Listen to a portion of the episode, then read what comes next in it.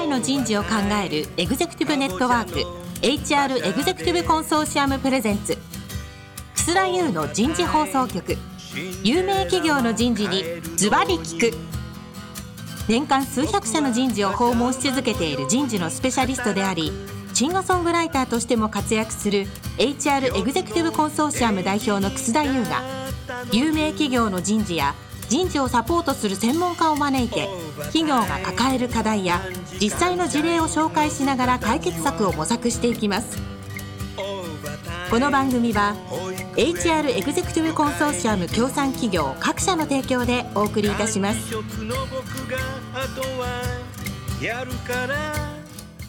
楠田優の人事放送局有名企業の人事にズバリ聞く。皆さんこんにちは。今日は前回からお送りしているテーマ、人的資本の先にあるものということで、前回はソーシャルキャピタル最高でした。えー、今日は第2回、実存主義の時代がやってくるになります。早速ゲストの方をご紹介いたしましょう。ヒューマンラフォール研究所代表の奥田英二さんです。奥田さん、今日もどうぞよろしくお願いします。はい、よろしくお願いします。続きまして、日本板ガラス株式会社執行役 CHRO の中島豊さんです。中島さん、今日もどうぞよろしくお願いします。はい、よろしくお願いします。さあ、奥田さん。はい。この実存主義の時代がやってくる。っていうテーマは、まあ私が企画したんですけども、まあキルケルゴール、サルトルの話から少しですね、この我々人事の世界の中で実存主義っていうのは、なんとなく入ってきてるんじゃないかなと思うので、まず最初にこの実存主義とは何ぞやというのを解説していただけますかはい。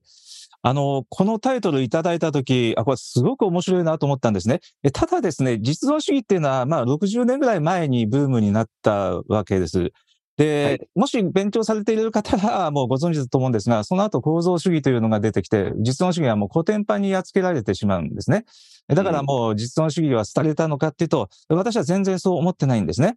要するに、実存主義という言葉は本は今でも出てるし、単なる流行ではなく、むしろ評価の定まった古典としてですね、今でも残っているし、うん、で、古典というのは時代とともに新しく生まれ変わっていくものだと思ってるんですね。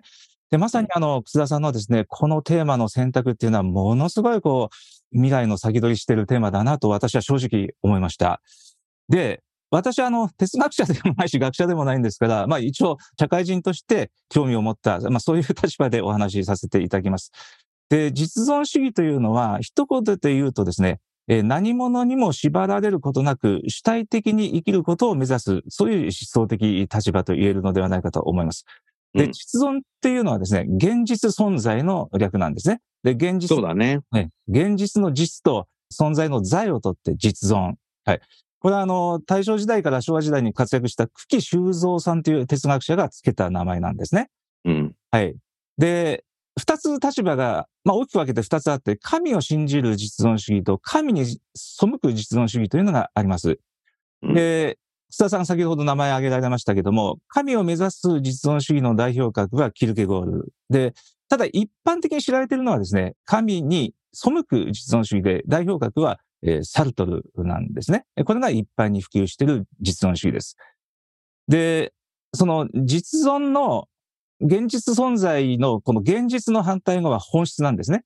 で、サルトルは現実存在と本質存在を対比しました。で、今何言ってるか分かんないかもしれないんですが、ちょっとこの後説明しますね。で、最も有名な言葉は、実存は本質に先立つと。うん。有名な言葉があるんですね。えつまりですね、えー、存在には二つあって、本質が先立つ存在と、本質に先立つ存在とあるんですね。で、本質が先立つ存在のことを道具存在と言います。で、こっちちょっとあの、サルトルの本の中から紹介しますね。で、本質存在の例として、サルトルはペーパーナイフを挙げました。で、ペーパーナイフはいかなるものなのか、どんな形にどんな材料で作るのかといったそういう考えがですね、実は職人の頭の中にペーパーナイフが誕生する前からもうあるんですね。つまり、現実に存在するペーパーナイフが作られる前に、本質が先にあるわけです。つまり、なるほど。質が実存に先立っているんですね。うん。自分はペーパーナイフとして生まれたけど、こうなるぞなんてことは、ペーパーナイフは絶対に思わないわけですね。それが。わかりやすい解説ですね、はい、それは、はい。はい。それが本質存在です。しかし、人間はどうでしょう生まれる前からペーパーナイフのように用途が決まってるわけではないんですね。もう他の誰でもない、かけがえのない存在として、自由と可能性を持つ存在として、現実の世界に生まれてきます。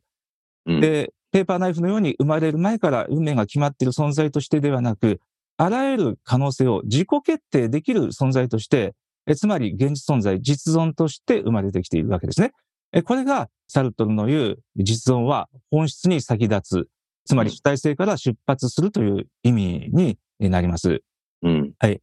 で、あの、キリスト教信者にとっては神が本質ですね。で、人間の自由と可能性に先立って、神の思考のうちに人間の本質が存在しなければならないと考えるわけですから、まあ、キリスト教的実存主義は、あの、論理の不整合が、まあ、多少あるわけですね。え、というのは、あの、人間の前に神が本質が存在しているわけですからね。はい。えー、サルトルはそうではないわけです。今日は、あの、サルトルの方の視点で見ていきたいと思います。で、実存っていうのは、二つあるわけですね。本質に先立つか先立たないか。要するに、あの本、この本、あの人、この人って指させるものが実存なんですね。で、その実存をですね、今度は、ちょっとすいません、ややこしくしちゃうかもしれないんですが、即時存在と対峙存在。即時っていうのはすなわちっていう字ですね。即時の字は時です。うん、即時存在と対峙存在に分けました。で、他の何者か、会社とか組織とか上司とかによって何らかの普遍的な本質を与えられて、ただそこに存在するのが即時存在ですね。うん、ちょっといやらしい言葉を使うと、社畜。自分の意思よりも、まあ、会社の意に沿って思考を停止して、とにかく言われたことを言われた通りする。それは、ある意味、こう、即時存在で、で、ペーパーナイフではないけれども、他者から道具存在、事物存在のように見られている存在です。で、今、ちょっとですね、うん、私、即時存在で、あの、単純化しちゃったんですけど、実は違う見方をする即時存在の説明もあるんですけども、ちょっとここは、あの、今の定義でいきたいと思います。えつまり会社員の多くは、まあ、即時存在として、えー、存在しちゃってるわけですね。で、もう一つが対峙存在。これ、対するっていう字ですね。今度は自分に対する存在。対峙存在というのは、今の自分を無にして、無、ナッシングの無ですね。無にして距離を置いて、えー、未来に向かって現在を乗り越えようと企てるあり方。これが対峙存在であり、えー、サルトルが目指そうとしているのは、その対峙存在こそが実存主義の目指す姿だと。つまり今の自分を超えて、はい、無の可能性。サルトルの無っていうのは、あらゆる可能性のことを、あらゆる縛りがないものを無と呼んでいます。はい。それが目指す姿だろうと。はい。まあそういうようなのが、まあ実存主義の大雑把な説明かなと。えちなみにですね、神を信じる実存主義は、キルケゴールなんですけども、じゃあなんで実存なのか。えキルケゴールは教会を批判し続けました。要するに、教会というのに縛られている。はい。道具存在になってしまっていると。はい。世間一般の風潮に流されるのでもなく、そうではないんだと。で、単独者として自己自身について無限の関心を持って、主体的な思考者として直接神と向き合ったわけですね。はい。つまり、教会の縛りから離れて、単独者として神の前に一個人として主体的に向き合ったという意味では、やっぱり実存になるわけです。はい。あの、こんな感じでイメージはつかめましたでしょうか？はい、奥田さんありがとうございます。中島さん、感想いかがですか？はい、あの、久しぶりにちょっと頭に刺激が来て、あの、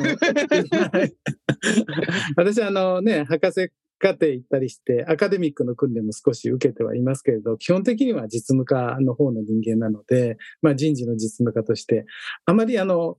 こういうことを考えてなかったんですが、で、ちょっと今ですね、昔のアカデミックの 頭の細胞を活性化させてて、えっ、ー、と、今お話を聞いてて、だんだんだんだん非常に刺激を受けて思ってきたのは、今の世の中っていうのは、奥田さんが先ほどご説明された実存主義に対して、その構造主義というのが出てきて、構造主義がその実存主義をまあ、破竹してしまったというところをおっしゃってたんですが、基本は構造主義の後にですね、ポストモダン、脱構築っていうのがですね。で、構造主義とは何かというと、世の中にはそれぞれの決まったフレームワークというか構造があって、それに構造に従ってその人間は生きている。というところで、まあいろんなその構造の中には果たすべき役割だとか、例えば男と女がいたら結婚をして子供を持って家庭を作って子供を養って、その中でお父さんは、え山へ芝刈りに行ってお母さんが洗濯に行ってみたいな、そんな感じの、まあ、役割分担があったわけですね。そうした役割分担がきちんと決まっていて、それにみんな従っていく。で、それを全部ひっくるめて、えっ、と、私の理解では構造主義。で、その構造主義の中で大きな物語、何がいいか悪いかということは全部それに決まっていると。ところが、まあ、今の人事の中では、えー、今ちょうど国会でいろいろ言われてますね。LGBTQ の話だとか、そういう考え方が出てきてるわけです。これは何かというと、そうした大きな物語、構造に対して、いやいや、個人の存在ってそういうもんじゃないよね、というので、脱構築、ポストモダンという考え方が入ってきてるわけですね。というのが、前回まさに、あの、奥田さんがおっしゃった、新しい段階に入ってきてる。新しい段階に入ってきてるんだけれど、その新しい段階が実はその過去の実存主義というのをもう一回ここで見直していこうという再評価の時代になっているのかなというふうに思ったんですね。うん、で実はその脱構築についての批判、ポストモダンに対する批判は、えっ、ー、と、脱構築、脱構築ということで、その現状のあり方は否定するんだけど、新しいビジョンを見せないじゃないかというのが一番大きな批判だったんですね。うん、なるほど。で、これに対して、答えはもしかすると実存主義というのはそこの答えの一つなのかなと。こうあるべきというそこのあり方を示していける。これまたべきっていうと構造主義になるんですね。うん えー、そうしたそのあり方を示してくれるような考え方になってくれるのかなというふうに思いました。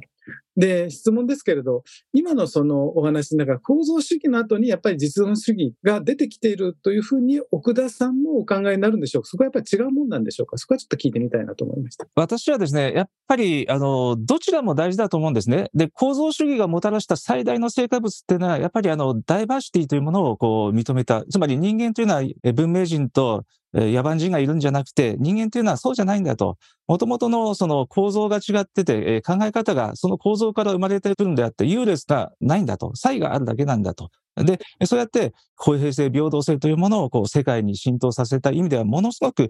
効果があったと思うんですね。ただですね、それが相対主義に陥ってしまったという、そういう指摘もあると思います。そういう考え方もあるんですね。あ、あなたはそう考えるんですね。あ、またあなたはそう考えるんですね。世の中いろんな考え方ありますね。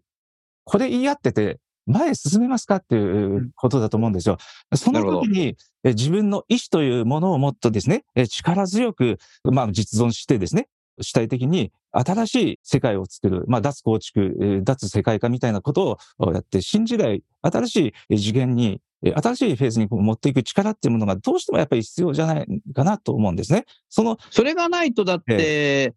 インクルージョンいかないもんな。ええ、また最近でいう、そのエクイティインクルージョンに行かないんじゃないかな。うん、うん、うん、なるほど。はい。で、サルトはですね、あの、実の主義って一人勝手になんか主体的にやってるという、そんな印象を与えるかもしれないんですが、サルトルはそうは考えなかったんですね。うん、主体的に自己を選択した人の発言、ある質を提供するんですね。で、うん、その質を、に対して他人を巻き込むんですよ。例えば、うん、この人事放送局立ち上げた楠田さん。まあ、楠田さんと孤独のイメージ全然合わないんですけれども、でも。いや、孤独ですよ、もう。で、どうなるか、人集まるのか、どうなるか分かんない。新しい世界作っちゃった。そこに人は、視聴者いるんだろうか分かんないわけですよ。で、孤独がある。うん、でも、それをやったわけですね。でも、その提案に対して、その、ある質を提供したわけですよ。それに対して、やっぱり集まってくる人がいるわけですね。はい、いや、今ね、うん、奥田さん、中島さん、リスナーが延べ250万人ああ、すごいですね。この番組。はい。すごいです。ええ、ええ。もうみんなソーシャルキャピタル欲しいよ。なんつって、うん、はい。続けてください。はい。で、今、その質を提供して、その質に賛同する人が集まってくる。これを、サントラはですね、アンガージュマンって言ったんですね。おはい。えー、これはあの、英語だとエンゲージメントなんだけど、フランス語の方が、かな読みだとアンガージュマンになってくる。えー、やっぱりこのアンガージュマンに近いことって、起こすべきじゃないかなと思うんですね。それがないと、ソーシャルネットワークっていうものがこう広がっていかないと思うんですよ。うん。うん、そういう意味で、えー、今こそ実存主義を復活させて、新しい命を吹き込むべきじゃないかなと。あの、三田、えー、正宏っていう哲学者がいるんですけども、その人はですね、実存と構造はコインの裏表なんだっていうことも言ってるんですね。うん。えー、だから、やっぱりどちらも大事なことではないかなと思います。うん。中島さん、少し人事の方に話を関連付けたいなと思ってるんですけども、最近、低軌道を廃止する企業がぞろぞろ出てきた。それから採用はコース別採用。ソニーはもうね、創業期からコース別採用やってたかなと思うんですけど、それから管理職をね、手上げ式にした会社があります。それから役職定年っていうのを廃止した企業もあります。それから昨年2022年は大企業東証ですけども、定年退職を廃止した企業もこう出てきて。で、この辺をなんかこう実存主義的な発想から何かこう、つながってるんじゃないかなと思うんですけど、中島さんいかがですか？奥田さんもその後感想。難しいですね。私その話聞いてて、あの私の考え方もあるんです。私が実務やるときの感覚っていうのは。OK、OK。私はですね、どっちから言うと、脱構築なんですよ。要は、脱構築。そうそうそう。常にあるべきと思われてること。うん、例えば、人間っていうのは50歳過ぎたら能力が落ちていくものだとかという思い込み。うん、あとは、やっぱり人はいろんなところを動きながらじゃないと能力が伸びない。人の能力伸ばすには動かすべきだとか。適度な話ね。はい。うん、昭和の時代に導入されて、まあこれいろんな昭和の社会的な背景があって、まあその時は多分適切な判断だったというふうに思うんですけれど、で、そこで成功体験がなばじあるばかりに、それをこう信じ込んじゃってる人たちがやっぱりいるわけですね。そうです、その人たちがそれを変えようという気持ちがない。うん、それに対して、ある意味、いやいや、もう一回ゼロベースで考えてみようよというふうにしてチャレンジする。私にとってそれは、うん、あの、要は脱構築なんですね。なるほど、なるほど、なるほど。全部あの壊していこうと。うん、じゃあ、その次に、じゃあどうあるべきかという時に対して、人が人らしく、人であるためにという、そういう意味で実存という考え方は確かに大事かなと思いました。うん、そういうふうに喋りながら考えてみると、その実存する人がその人らしく、自分らしくということで、パーパスということをよく使いますね。そうですね。福田さんに逆にそのパーパスと実存主義っていうのが、どういうふうに関連するのかなというのを聞いてみたい気がするんですが。おいい質問ですね。そうですね。私はね、そのパーパスっていうのは、まあ会社が見せるものですね。はい。で、実論っていうのはこう自分が選択するものなんですけれども、まあ、さっきのあの、アンガージュマンを今度英語読みでエンゲージメントに置き換えるとですね、エンゲージメントの定義っていろいろあるんですけども、やっぱりあの、会社が目指す方向と、社員が目指す方向が一致するのがエンゲージメントじゃないかなと思うんですね。そうすると、パーパスっていうのは、まあ、会社が示す会社の価値観のようなものですよね。で、その価値観に賛同する人が集まって同じ方向を目指す。で、これは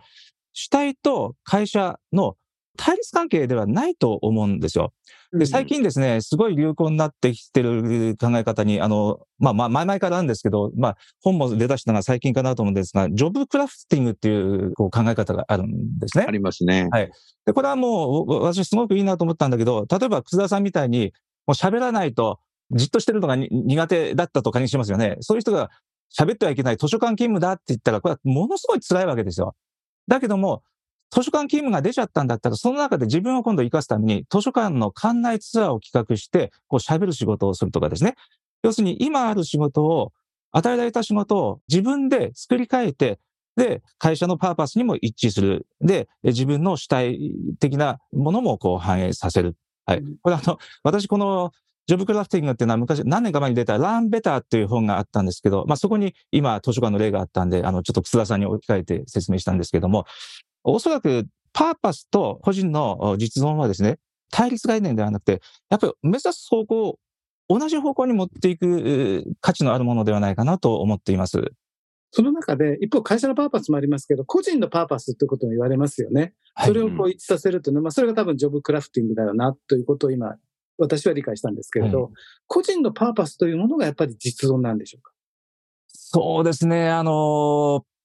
私はですね、あの、まあ、実存主義は哲学だとするとですね、哲学っていうのは、パーパスが明快でないこともあると思うんですね。そうじゃなくて、パーパスが分からずに、自分は今のこれがおかしいのは分かってんだけども、どうしてもパーパスが見つからないと。で、そこの苦しんで苦しんで考えていくプロセス、これが哲学ではないかなと思うんですね。だけども、なるほど、なるほど。探ってるわけですよ。はい。その探ってる向こうに、霧の向こうに見えそうなものと会社が示したパーパス、これはどっかできっと融合するんだと思って、えー、考えていく姿じゃないかなと思うんですね。それってあれですかね、いわゆるラテン語で、コギとエルゴスムっていうのが、す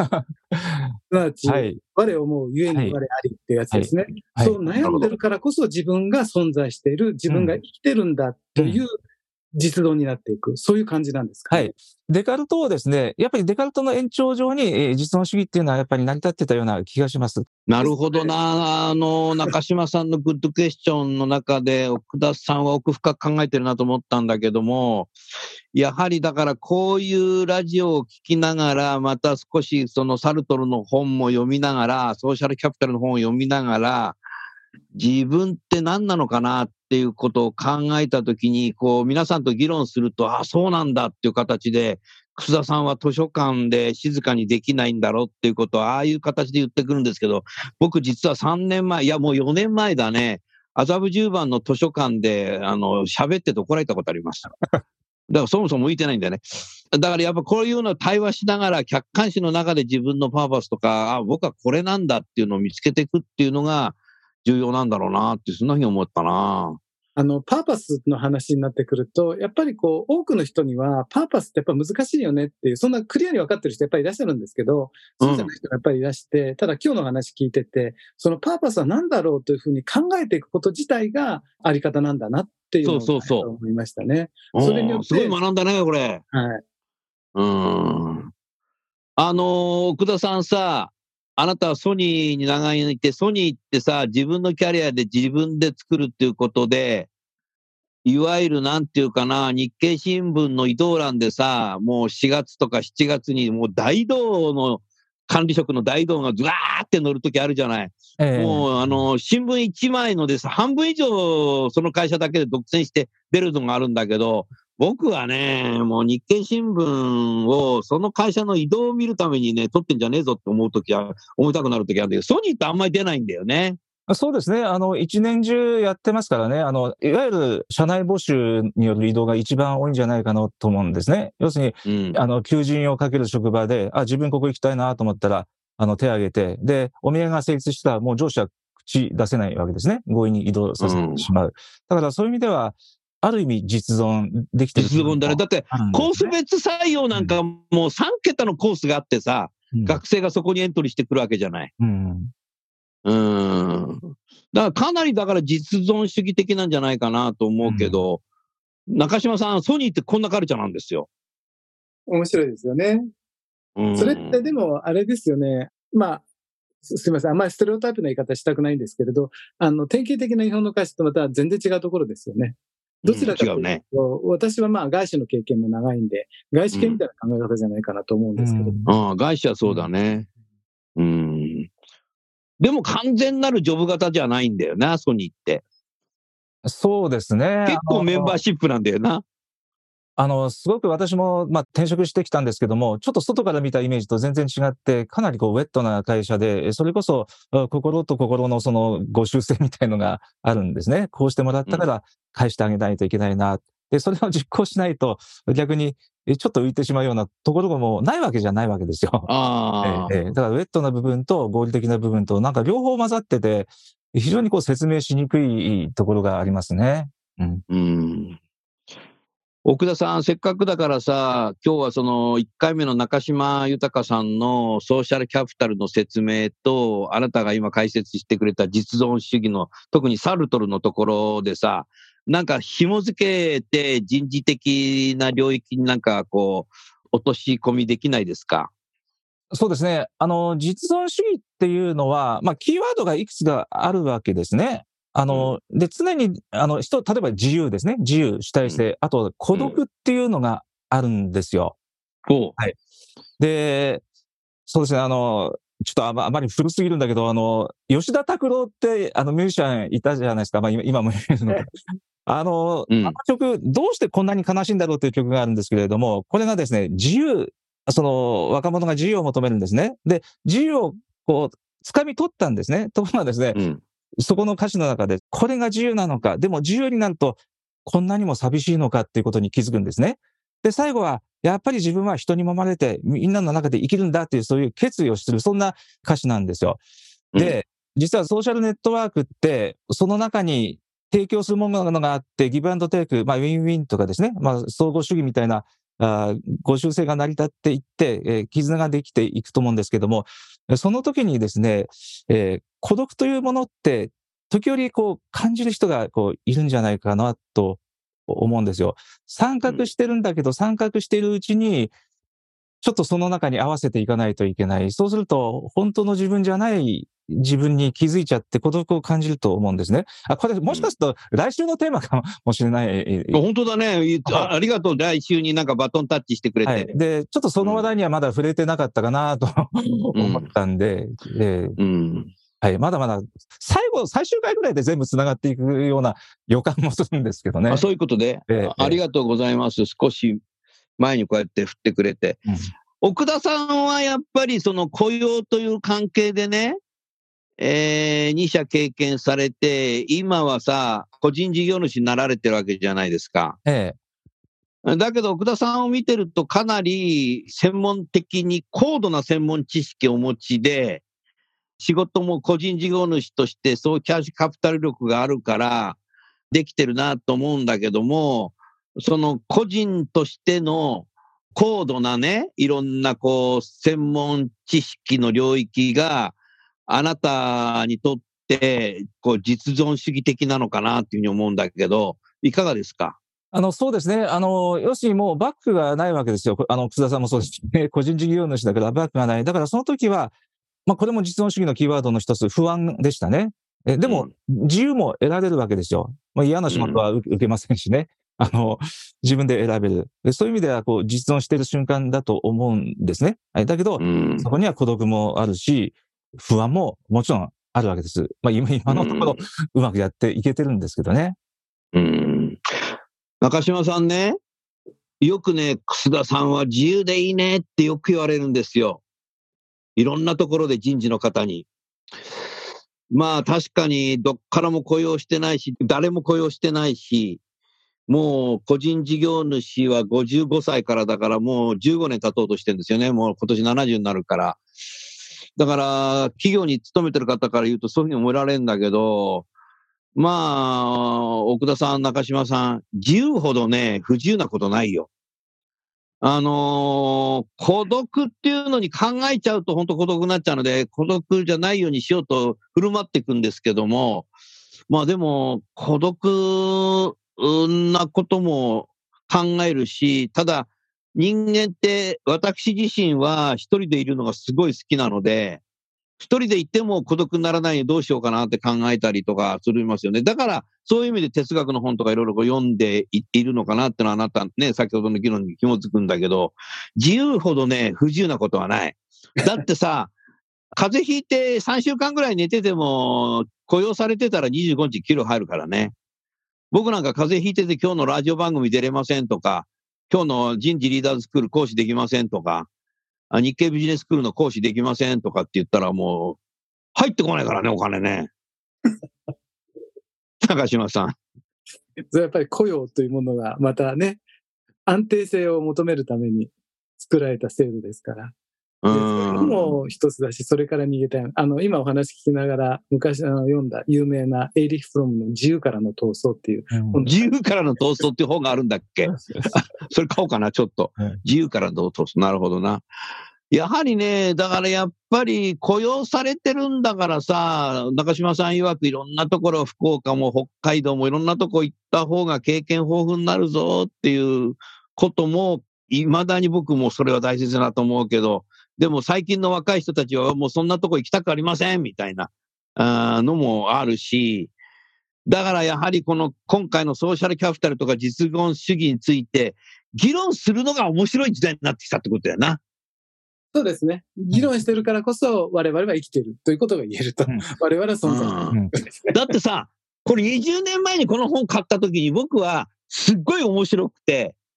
僕も個人事業主になろうと思ってたので、すごくこれはバイブルなんですよ、僕にとって。でも、ある方にとっちゃね、こんな時代は来ねえだろうみたいなこと言うし、しかも今、絶版になっちゃってるわけですよ。だから、いや、中島さんは20年早すぎたんだよ。でもあなたはね、未来を見てたんですよ。20年経ってこうやって議論をする今日の日をね、思って書いてたんじゃないかなと思うけど、中島さんどうですか？あいえいえ、私よりも、あの、奥田さんがなんかコメントがあられるようなんで、ぜひ。奥田さん最後にコメントして、番組終わろう。今日ね、この前回、先週と今週のこの議論は、あの、大変青臭いんですよ。私、青臭いな？うん、青臭いんです。でもね、今企業が一番失われてるのが、この青臭い議論なんですね。うん、青臭い議論っていうのはね、青だけにね、ブルーオーシャンだと思うよ、俺は。うん。うん、ま、ごめんなさい。また交渉の話からダジャレ持っていっちゃうっていう。でも、青臭い議論って本当に企業でなくなったなという気がしますね。うん、結構みんなもう知ったようなふりで、それはダメだ、あれはダメだって言って言ってるのが今の日本の状況で、それ面白いんじゃないっていう、その、ね、それこそ青から連想すると青春の頃に我々がいろんな議論をしていた、そういうようなところにもう一回立ち返らなきゃいけないかなっていう気がしてますね。うん、いいね。青春の青。ブルーオーシャンの青。青臭い。うん、なんかいい言葉だね。だからこういう議論をするっていうことを忘れてしまって、何かこうネットで検索して調べて、分かったふり、知ったかぶりする人が多いんじゃないかな。うん、あの、よくあるのが、この間ちょっとツイッターでつぶやいたら、あの、すごい、あの、たくさん反応もらったんですが、偉い人っていう特にその企業、組織の中で偉い人っていうのは、自分が全て知っているっていうふうにどうも思いがち。自分が全て分かっている。うん、そうすると議論を抑えちゃってるよねっていうのがあるんですね。うん、そうした議論を抑えてしまう今の日本の会社は多いんじゃないか。うん、そこを何とかしていかなきゃいけないんじゃないかなというところがあるような気がしています。また我々自身もその議論を避けてるってところあるんですよね。うん、自分の殻に閉じこもって、うん、で。そうした殻っていうのはどうしてできて、それがどうやって仕事に影響しちゃってるのみたいなのを、ぜひ次回以降触れることができたらいいなというふうに思ってます。うん、うん、はい。中島さん、奥田さん、今日もありがとうございました。あのー、議論を本当にしていないなっていうことと、やはり未だに声の大きい人とか、序列が高い人から話してるなっていうのは、大企業の人事に訪問したとき、すごく未だに感じます。えー、ですから、議論とか異論っていうものをどう受け入れるかっていうダイバーシティがないと、ジェンダーダイバーシティだけ男がいます、女がいますっていうだけの世界を未だにやっている日本は、これはやっぱ議論というものを本当にしていかなきゃいけないのと、異論についてそもそもなんでそういう意見を持ってるのかっていうのを聞き入れる自分っていうのは必要なんじゃないかなと思いました。それから最後に中島さんの話を聞いていて、商船三井の創業者の一人の山下亀三郎さんの本を読んだことを思い出しました。商船三井さんは住友系の大阪商船と三井物産系の船舶事業部と山下汽船の創業者の山下亀三郎がいるので、ど、どの方が総合者かよくわからないんですけど、歴史的には山下亀三郎が一番古いなというふうに思ってるんですけど、山下亀三郎さんの本を何冊かこう読んで分かったんですけども、えー、インタビューの中でですね、山下亀三郎さんが、えー、こう答えてるんですね。どうして会社をこれだけ大きく多角化できてきたんですかっていうことを、もう生前に記者からインタビューされた時に山下が亀三郎さんが自分で答えてることが本に載ってるんですけども、それは優秀な諸君を取った時、取るっていうのは採用の字が書いてありました。多分東京帝国大学の方だと思います。中島さん、奥田さんの母校になるわけですけども、優秀な諸君を取った時に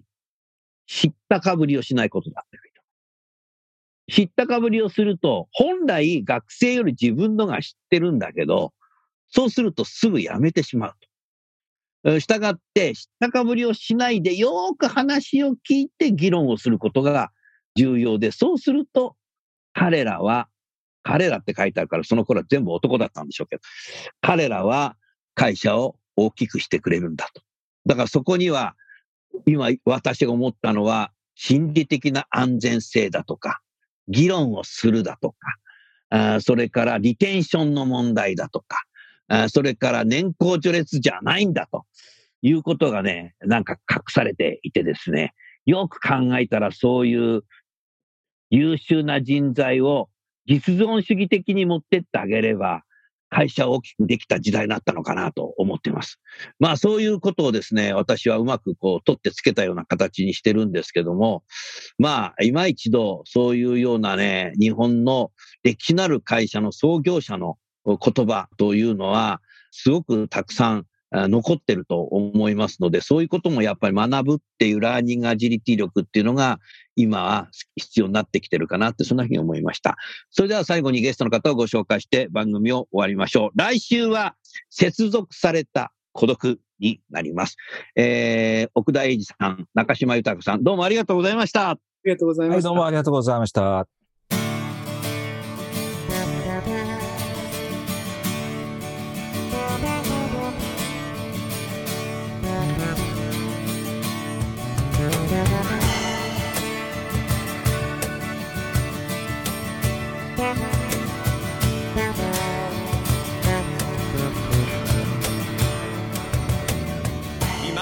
今日のお話はいかがでしたか？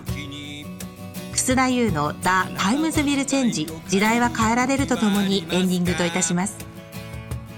この番組は日本最大級の人事ポータルサイト HR プロのウェブサイトからもお聞きいただくことができます。HR エグゼクティブコンソーシアムでは月例勉強会や分科会などを通して人事エグゼクティブの方々の共通の人事課題に関する本音の議論の場を提供しています。ご興味がある方はぜひウェブサイトをご覧ください。この番組は HR エグゼクティブコンソーシアム協賛企業各社の提供でお送りいたしました。楠田優の人事放送局有名企業の人事にズバリ聞く。それでは来週もお楽しみに。